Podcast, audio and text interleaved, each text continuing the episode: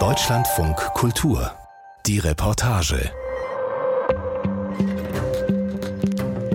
Die Wirtin in einer Bremer Eckkneipe, eine Reinigungskraft im Hallenbad auf dem Land, der Nachtwächter in einem Kraftwerk.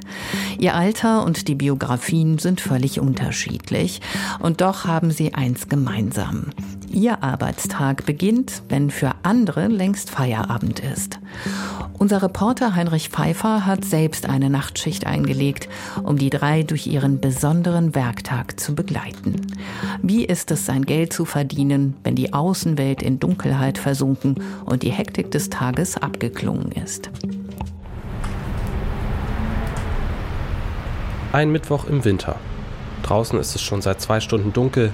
Den gesamten Tag über war es nass und kalt. Es ist kurz vor 18 Uhr und mein Arbeitstag beginnt heute ausnahmsweise erst jetzt. Für Hunderttausende in Deutschland ist das Alltag. Ich möchte drei von ihnen heute begleiten. Maria, Sarah und Jens. Mich interessiert, warum arbeiten sie nachts und wie geht es ihnen damit? In trister Regenstimmung, wie so oft in Bremen, fahre ich zu Frau Maria, einer Kneipe in der Bremer Neustadt. Besitzerin Anna-Maria Bilz macht gegen 19 Uhr auf aber als ich eine Stunde vorher ankomme, ist sie schon lange da. Ja, ist immer unterschiedlich, aber ähm, schon ein bis zwei Stunden vorher. Ne? Muss man ein bisschen auffüllen auch und ja, genau, sauber machen. Machst du auch die Klos und alles? Ja, ich bin eine One-Woman-Show. Ich mache alles selbst, auch die Klos. Ja. Das sagt sie mit einem verschmitzten Lächeln auf den Lippen. Maria ist Ende 60. Genau weiß ich das nicht, traue mich aber nicht zu fragen. Sie hat ihre langen grauen Haare nach hinten zum Zopf gebunden. Fast jeden Tag bedient sie hier ihre Gäste bis in die Morgenstunden. Wieso mache ich gerne? Wahrscheinlich. Du lernst ja viele Leute kennen. Du lernst sie anders kennen, als wenn du mit ihnen vielleicht arbeiten würdest. Ich glaube, dass man hier ein bisschen, weiß ich nicht, lockerer mit ihnen umgeht. Ne? Mhm. Und war für mich nie ein Problem, nachts zu arbeiten. Sie steht hinter einem mächtigen, holzvertäfelten Tresen. An der Rückseite befindet sich ein Wandregal mit Gläsern und Spirituosen. Vorne am Tresen sitze gerade nur ich, sonst meist Stammgäste. Das Frau Maria ist eine Eckkneipe in der Bremer Neustadt. Zu essen gibt's hier nichts, dafür darf geraucht werden. Maria hat es irgendwie geschafft, der Schwere in diesem Kneipenraum Herrin zu werden, er ist gut 30 Quadratmeter groß, sechs Tische und bis zu 40 Gäste finden hier Platz. Alles ist in grün gehalten, die Bezüge der Stühle, die Sessel, die Vorhänge. An der Wand hängen Fotos von MusikerInnen und Trinksprüche. Die Decke ist holzvertiefelt, er drückt einen aber nicht. Eher hat der gesamte Raum etwas Leichtes, Unbeschwertes. Das liegt auch an Marias freundlicher Ausstrahlung. Hi. Jonas ist noch nicht da, ne? Wer? Achso, hast du überhaupt schon auf? Äh, Nee. eigentlich noch nicht, aber ja. Achso, okay. Vielleicht können wir uns ruhig in die Ecke, also Jonas kommt gleich. Komm, Ja, dann setzt euch ruhig in die Ecke. Aber nicht zuhören, ne? Ne? Das ist wird- verboten. Das dürfte schwer sein. Ne? Hm. Wollt ihr beide ein Bierchen trinken? Sehr gerne. Gut. Von Maria wird niemand einfach abgewiesen. Schon gar nicht wegen eines Reporters an ihrer Seite. Die Gäste gehen vor. Schauen wir mal in den Keller, sie mir alles geliefert haben. Sie übergibt den beiden Jungs kurz die Verantwortung für den Laden und dann geht es runter in den Keller. Dort prüft Maria die 50-Liter-Fässer, schaut, ob sie noch voll sind oder heute gewechselt werden müssen. Also es sieht gut aus. Meine Boxen sind voll. Ich brauch, du brauchst nicht Hand anlegen, du brauchst kein Fach reingeben. Die Fässer hier trägst du nicht. Nein, das kann ich heute nicht mehr. Nein. Vorher konnte ich die 50er noch rein, aber auch das ist vorbei. Bis auf das Anheben der Fässer schaffe sie alles noch selbst, sagt Maria, während sie scheinbar mühelos die Treppenstufen nach oben nimmt. Eigenständigkeit ist ihr enorm wichtig. Weil ich ähm, das so machen kann, wie es mir gefällt. Ja? Ich kann meine eigenen Entscheidungen treffen. Ich werde nicht angekackt, wenn ich irgendwas falsch gemacht habe. Ich, das mache ich dann mit mir selbst aus. Ja. Ne? Wenn irgendwas nicht, ich kann immer entscheiden, mache ich das heute oder nicht. Also 10 bis 12 Stunden Schichten, sechs Tage die Woche und immer bis in die Morgenstunden. Mit Ende 60. Eine Aushilfe beschäftigt sie, aber meist ist sie allein. Marias Leben spielt sich vornehmlich im Laden und damit in der Nacht ab. Ihr Morgen beginnt, wenn andere Mittag essen. Also ich stehe immer 12 Uhr mittags auf und danach frühstücke ich richtig äh, ein richtig gesundes, reichhaltiges Müsli und ähm, meistens, äh, wenn ich dann hier ankomme um vier oder so, dann mache ich mir hier immer noch eine, was zu essen. Das kann eine Suppe sein, die ich mir warm mache oder meistens mache ich mir hier irgendwie eine Stulle. Während der Woche gibt es immer eigentlich kaltes. Stulle. Genau, Stulle, ja. Und was ich immer mache, wenn ich von zu Hause losfahre, ich trinke immer irgendwo noch einen Kaffee. Das ist nochmal so äh, 10 Minuten, Viertelstunde innehalten und dann geht's los. Seit 46 Jahren steht sie am Zapfhahn, zu Beginn auf See. Auf einem Schiff lernt sie ihren späteren Mann kennen. Gemeinsam eröffnen sie Mitte der 1970er Jahre ihre erste Kneipe in der Bremer Innenstadt. Nach dem Tod ihres Mannes ist sie in der Bremer Neustadt gelandet, seit Jahren ein alternativer Trendbezirk im Süden der Hansestadt, in dem Studierende und zugezogene Familien auf Alteingesessene und auch Geringverdienende treffen. Auch an Marias Tresen. In der Zwischenzeit, es ist kurz vor 19 Uhr, sind weitere Gäste gekommen. Zwei Frauen und ein Mann, so Mitte 30. Zu früh eigentlich, aber kein Problem. Wichtig ist Maria, dass es entspannt zugeht. Mindestens genauso wichtig wie der Umsatz.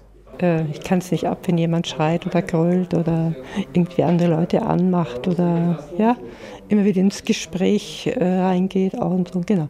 Soll entspannt sein, das ist für mich wichtig. Weil ich viele Stunden hier stehe, dann will ich selbst auch entspannt haben. Wie schnell merkst du das, wer das ist und wer nicht? Hm. Es geht schon ziemlich schnell. Das, ja, das, Die Tür aufgeht direkt? das sind, ja, schon. Das sind Erfahrungswerte. Klar kann man sich da natürlich auch mal täuschen, ne? aber recht häufig liege ich richtig. Hm. Eine gute Menschenkenntnis sei wichtig, vor allem wenn man als Frau nachts allein in dem Job arbeite. Ihr ist klar, dass jederzeit etwas passieren könnte, aber sie lässt sich nicht einschüchtern. Vor zwei Jahren stand ihr beim Putzen ein Einbrecher gegenüber, den sie ruhig, aber bestimmt vor die Tür setzte. Was ist denn schwierig so an Nachtsarbeiten und was nicht? Ich weiß es nicht, vielleicht ist es schwierig, dass man äh, dann arbeitet, wenn andere Leute frei haben und dadurch du auch keine Freunde hast, ne, die, mit denen du irgendwas gemeinsam machen willst. Es sei denn, ich würde dann jemand anrufen und sagen, machst du mal meine Schicht, ne? Aber das passiert höchstens einmal im Jahr. Nur sonntags bleibt der Laden zu. Dann ist sie zu Hause, wäscht Wäsche, macht die Buchhaltung, arbeitet also auch. Hallo. Hi. Hallo. Inzwischen ist es halb acht. Bei Frau Maria ist es schlagartig voller geworden. Gut 20 Gäste sind jetzt hier. Maria wuselt durch den Raum, nimmt Bestellungen auf, spricht drei Sätze mit den Gästen, verschwindet wieder hinterm Tresen, mixt Getränke, zapft die zwei Biere, die sie hat. Ein Pilz und ein schweres Dunkles aus Süddeutschland. Sie hofft auf einen guten Tagesumsatz, das heißt mindestens ein Getränk alle halbe Stunde pro Besucher, wenn es so voll bleibt. Aber die Leute bedrängen will sie deswegen nicht. Ich bin ja nicht die typische Wirtin. Ne? Ne, Die meisten stellen sich, glaube ich, unter Wirtin was anderes vor. Ich bin nicht so ähm, offensiv oder so, sondern eher ja, schon ein bisschen zurückhaltend, ein bisschen ne? äh, dezent. Jetzt kommt mein Freund, der will ich auch noch kennenlernen. Sandro, guck mal. Heute hat er sich schick gemacht. Ich habe ihm erzählt, dass du heute kommst. Vor der Tür wartet ein junger Mann in seinem Rollstuhl. Auch ein Stammgast. Maria geht sofort raus, um ihn zu empfangen. Sandro hat eine körperliche Beeinträchtigung und kann nicht so gut sprechen. Deshalb übernimmt Maria für ihn. Er ist der Sohn einer guten Freundin. Guck mal, das ist Heinrich. Hallo, hallo Sandro. Na? Ich habe ihm doch gestern schon erzählt, dass er kommt. Und genau, hast du eine Frage an? Wie, wie oft bist du hier?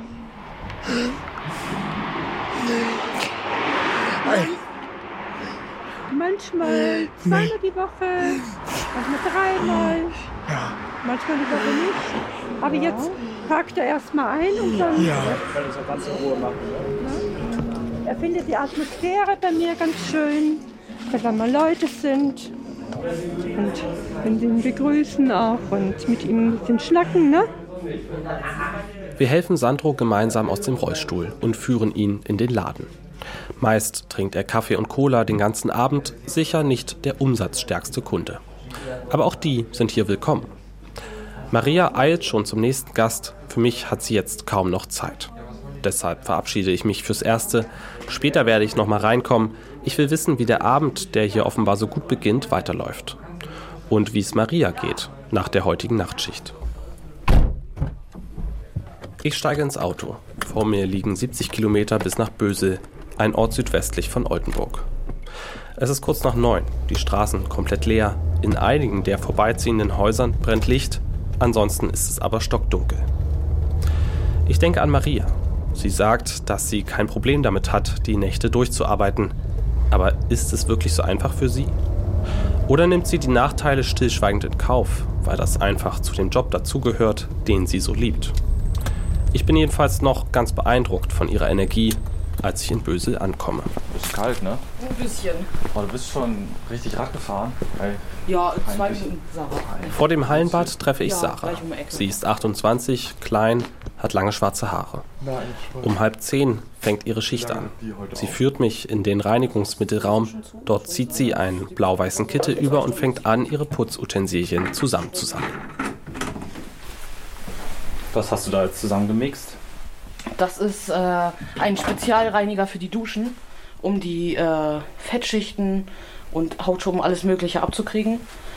Das geht damit am besten. Seit drei Monaten kommt Sarah jeden Abend zum Putzen in das Bad. Nur sonntags hat sie frei. Es ist ein Nebenjob, damit sie finanziell besser über die Runden kommt, denn tagsüber macht sie eine Weiterbildung zur Hauswirtschafterin. Zwei Stunden hat sie Zeit, um die beiden Umkleidekabinen, die Toiletten und die Duschen komplett schick zu machen. Damit kommt sie auf rund 30 Euro. Mehr gibt es nicht, auch wenn sie länger braucht. Nach der Vorbereitung geht es in die erste Umkleidekabine. Noch diese Matten hier aufrollen. Mhm. Darunter muss ja werden. Ist alles schön. Sarah hält eine kleine Sprühflasche in der Hand und spritzt damit alle Wände im Duschraum und die Toiletten ab. Danach spült sie mit Wasser nach. Es ist extrem schwül, dazu der Chlorgeruch in der Nase. Ich schaue ihr nur zu und schwitze schon. Es ist eine körperlich anstrengende Arbeit, die Sarah hier macht.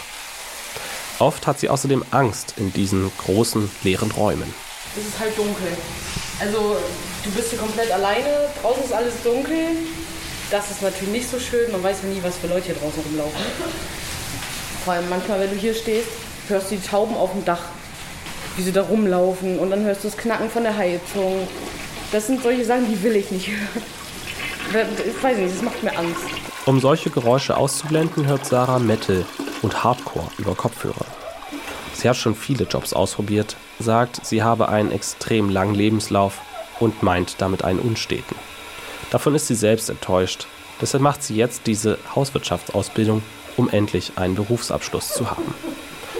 Als Reinigungskraft war sie schon in vielen Bereichen tätig. Altersheime, Polizeireviere und eine Diskothek waren darunter. Auch Nachtarbeit.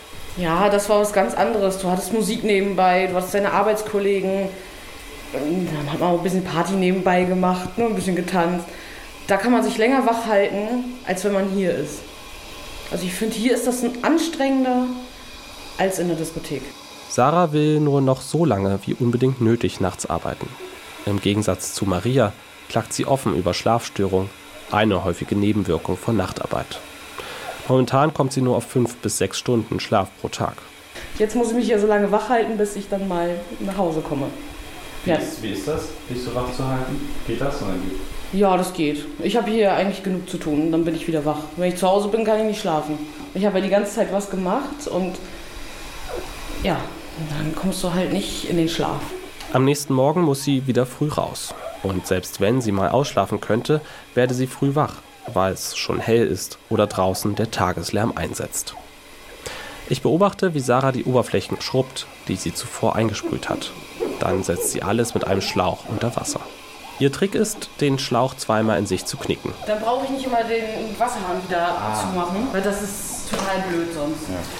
Damit unterbricht sie den Wasserfluss und spart sich Wege. Es sind jetzt schon 45 Minuten um. Zum Schluss kommt der Abzieher ins Spiel, eine Art Besen, der dafür da ist, Wasser zu entfernen.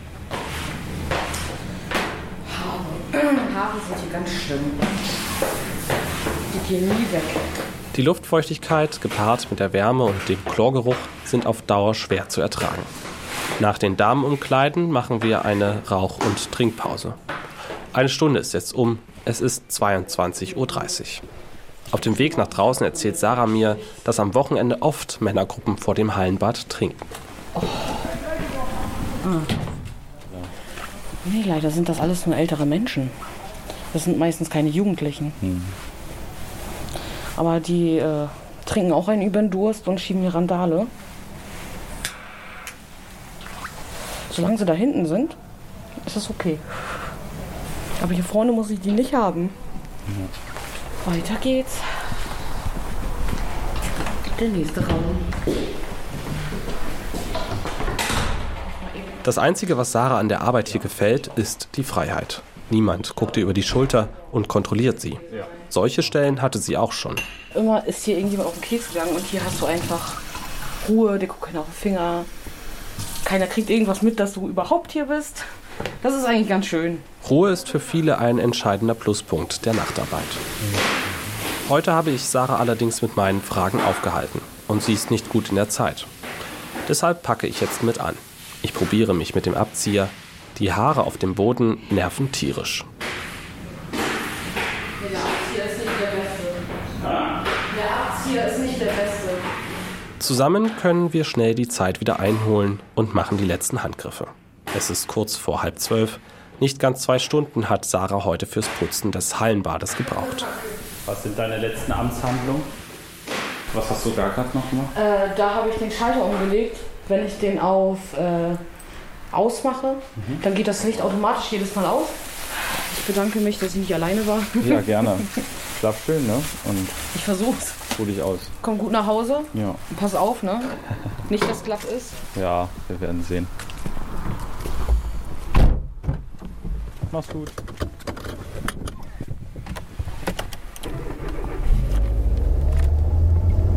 Mit dem Auto geht es für mich zurück nach Bremen.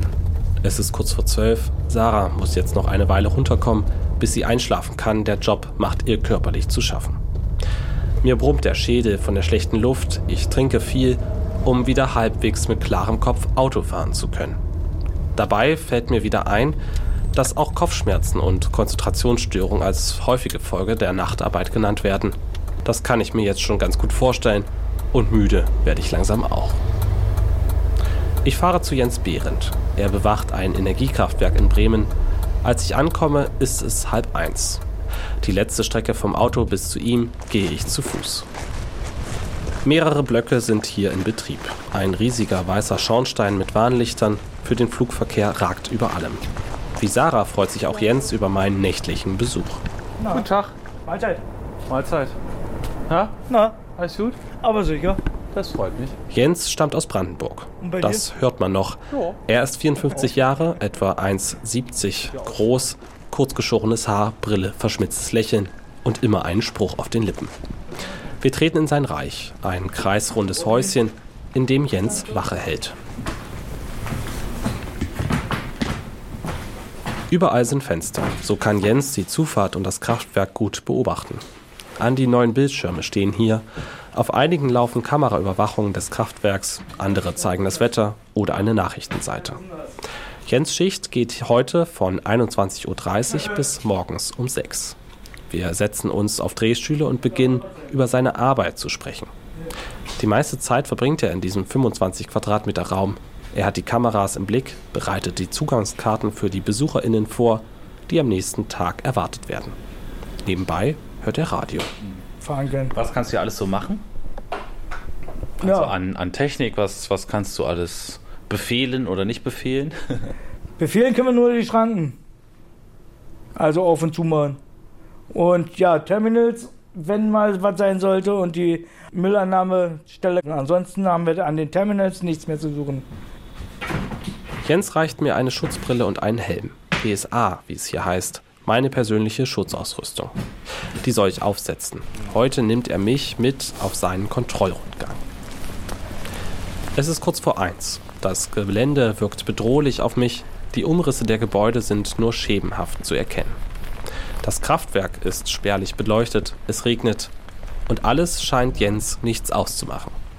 Mit sicheren Schritten steuert er eine Tür an, daran ist ein Sender befestigt, Jens hält eine Art Lesegerät daran, es piept und wir gehen weiter. Ungefähr 40 solcher Stationen muss er bei seinen nächtlichen Rundgängen ablaufen. Damit weist er nach, dass er dort war. Das sind alles normale, normale Tätigkeiten, die wir regelmäßig machen hier. Also nichts Besonderes. Nichts Besonderes. Macht aber Spaß. Warum macht Spaß? Ja, Sicherheit. Wir, wir, wir, wir sind für die Sicherheit da und dafür kontrollieren wir die Zäune. Und auch die Tore, dass sie verschlossen sind. Und man hat die Ruhe. Man atmet schöne Luft. Man ist am Wasser. Also, was soll man dazu sagen? Muss bloß aufpassen, jetzt in die Pfützen trittst. Auf der rechten Seite ist eine ca. 800 Meter lange Kaimauer, an der die Schiffe anlegen können. Links das Kraftwerk mit seinen riesigen Blöcken, in denen Müll verbrannt wird. Über allem liegt ein stetes Kraftwerksrauschen. Es ist vollkommen friedlich. Meist bleibt das auch so. Nur manchmal muss man sich in Acht nehmen. Ja, und äh, wenn die Möwen ihre Junge haben, dann musst du ja ganz schön gewaltig dann aufpassen, wenn man da so lang läuft. Wieso dann? Die attackieren einen. Ja, nicht, nicht nur nachts, am Tage auch. In den mittlerweile 15 Jahren, in denen Jens hier arbeitet, sei noch nie etwas Ungewöhnliches passiert. Wir sind jetzt etwa 20 Minuten unterwegs. Er bleibt stehen an der Kaimauer der Weser. Zwischenzeitlich bleibe ich immer, wenn es jetzt nicht so doll regnen tut, bleibe ich hinten meistens stehen und horche, ob sich da was in die Röschpegel geändert hat. Am Klang der Maschinen könne er erkennen, ob alles in Ordnung ist. Wenn sich etwas komisch anhört, meldet er das direkt. In manchen Monaten arbeitet er bis zu 210 Stunden hier, je nach Dienstplan. Manche Schichten dauern 12 Stunden. 12,75 Euro plus 5% Nachzuschlag verdient er. An Sonntagen gibt es 50% Zuschlag und an Feiertagen 100. Wir erreichen langsam wieder sein Wachhäuschen. Eine knappe Stunde haben wir gebraucht. Wir ziehen die nassen Jacken aus. Jens erzählt mir, dass er schon 1995 nach Norddeutschland gekommen ist. Erst arbeitet er in der Landwirtschaft in Ostfriesland doch dann hat er einen schweren Arbeitsunfall. Was folgt, ist eine OP, bei der die Wirbelsäule versteift wird. Harte körperliche Arbeit wird für ihn unmöglich. Er macht eine Umschulung, geht zum Sicherheitsdienst. Eigentlich war Jens Facharbeiter für Agrartechnik von Beruf. Als Jugendlicher wollte er so früh wie möglich weg von zu Hause.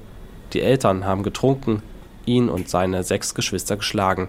Die Lehre war sein Ausweg. Ja, und da ich dann gesagt, ich habe mit 14 raus, Rinnen eine Lehre. Habe dann auch zugesehen, dass ich da immer in Lehrlingswohnheim bleiben konnte. Habe dann auch versucht, am Wochenende bei einer Nachbarin oder so, da mal gefragt, wie sieht's aus, kann ich bei dir Wäsche waschen? Ich will nicht nach Hause. Und dann habe ich so nach und nach habe ich dann auch ein äh, möbliertes Zimmer gekriegt, wo ich dann auch meine Wäsche waschen konnte. Und Danny sagt, ja, jetzt komme ich zur Ruhe. Nach der Lehre geht er zur Nationalen Volksarmee der DDR.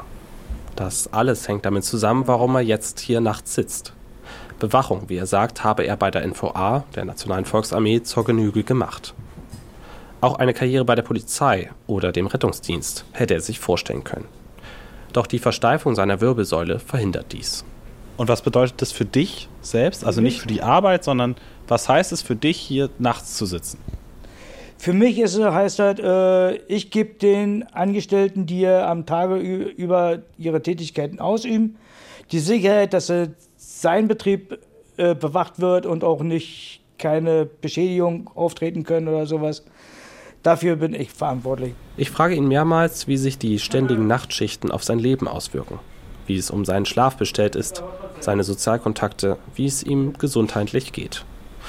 Aber Jens wiederholt nur stoisch, dass er froh ist, diesen Job zu haben.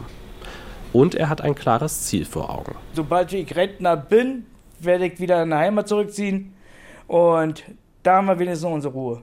Ja, ist so. Heimat zieht immer wieder zurück. Und, und warum würdest du sagen, ist das hier für dich keine Heimat? Ich bin im Osten aufgewachsen, ich bin im Osten geboren und der Osten zieht mich wieder zurück. Gegen halb drei nachts fahre ich mit gemischten Gefühlen von diesem einsamen Ort weg. Für Jens ist er irgendwie zur Erfüllung geworden, gibt ihm Sinn. Er findet es toll, gebraucht zu werden. Von den Maschinen und den Menschen, die mit ihnen arbeiten. Es ist gegen drei, als ich wieder am Frau Maria ankomme. Maria räumt gerade mit einem Stammgast die Stühle rein, die draußen vor dem Laden standen. Es sind noch drei Gäste da. Zwei befreundete Frauen, Mitte 40 und ein älterer Mann mit Glatze. Sie sitzen am Tresen, die umliegenden Tische sind schon abgewischt und für den morgigen Tag bereit. Maria macht mir einen Drink. Trink erstmal einen Schluck. Eigentlich ist sie aber schon in Aufräumstimmung. Oft verschwindet sie in der Küche hinterm Tresen und wäscht ab. Ich hatte völlig durcheinander gebracht. Ja, ne? Mit meinem Zeitplan, ja. War irgendwas anstrengend oder war alles entspannt? Alles entspannt. Guter Umsatz. Fast alle Tische waren den ganzen Abend über besetzt. Wie hoch ihre Einnahmen genau waren, will sie nicht verraten. Nur so viel, die Leute haben getrunken. Sie lächelt zufrieden. Aber körperlich anstrengend war es natürlich auch. Sowas kannst du nur so wirklich Stunden arbeiten und äh, das alles zu machen, das kannst du nur, wenn du wirklich ja, einfach Lust dazu hast. Ne? Sonst geht das nicht. Ist ja so ein bisschen wie Pflege, oder? Also, weil in der Pflege ist es ja auch ein bisschen so, dass es der Umgang genau, mit Menschen. muss man auch, genau, ja, genau, auch mit Menschen. Und man muss es wirklich mögen. Genau, man muss genau voll dahinter stehen, sonst klappt das einfach nicht. Sonst bist du auch nicht erfolgreich. Ne? Für Maria sind Abende wie dieser wie eine Geburtstagsfeier. Es kommen Besucher, Freundinnen. Sie feiern quasi in ihrem Wohnzimmer, denn das ist gemütlich eingerichtet. Sie ist in Gesellschaft. Und das Geschenk ist der Umsatz. Was musst du jetzt so machen als letztes?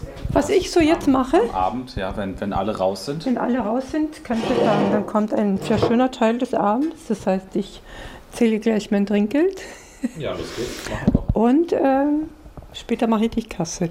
Und dann, genau, ähm, ich muss aber jetzt erstmal noch die Theke fertig machen. Maria wirkt erstaunlich fit nach der Nacht. Der letzte Gang geht immer zum Männerklo. Den Urinstein nochmal. In manchen Läden hast du diesen stechenden Geschm äh, Geruch. Bald ist an dieser Stelle Schluss. Maria geht in Rente. Darauf freut sie sich, denn dann kann sie endlich regelmäßig richtig für sich kochen. Das passiert gerade nur sonntags. Außerdem will sie viel mehr rausgehen, als jetzt möglich ist und sich wieder mehr um ihre Freundschaften kümmern. Ans Frau Maria werde sie aber gerne zurückdenken. Wenn du zum Beispiel einen schönen Abend hinter dich gebracht hast, der sowohl von den Leuten als auch jetzt vom Umsatz her gut war, ne, dann gehst du schon irgendwie, gehe ich beschwingt, rufe ich mein Taxi an und freue mich dann nach Hause zu kommen. Genieße dann meistens die Fahrt. Meistens fahren wir so am Osterdeich entlang, dann nochmal am Wasser lang zu fahren. Ja, es ist eigentlich ein schöner, schöner Moment. Wir gehen zusammen raus aus Marias Laden. Es ist kurz nach vier. Na dann, gute Nacht. Heinrich, gute Nacht. Ja, mach's gut. Wir hören uns. Dann schlaf gut. Ja. Marias Taxi steht schon abfahrbereit. Sie steigt ein.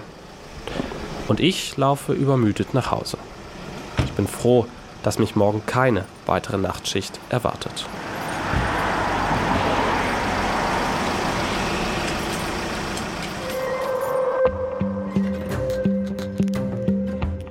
Heinrich Pfeiffer war das über die Arbeitenden der Nacht. Und in der nächsten Folge unseres Podcasts geht es um die bewegende Geschichte einer Frau, deren Beruf es ist, Menschen den Abschied vom Leben zu erleichtern, als Sterbeamme.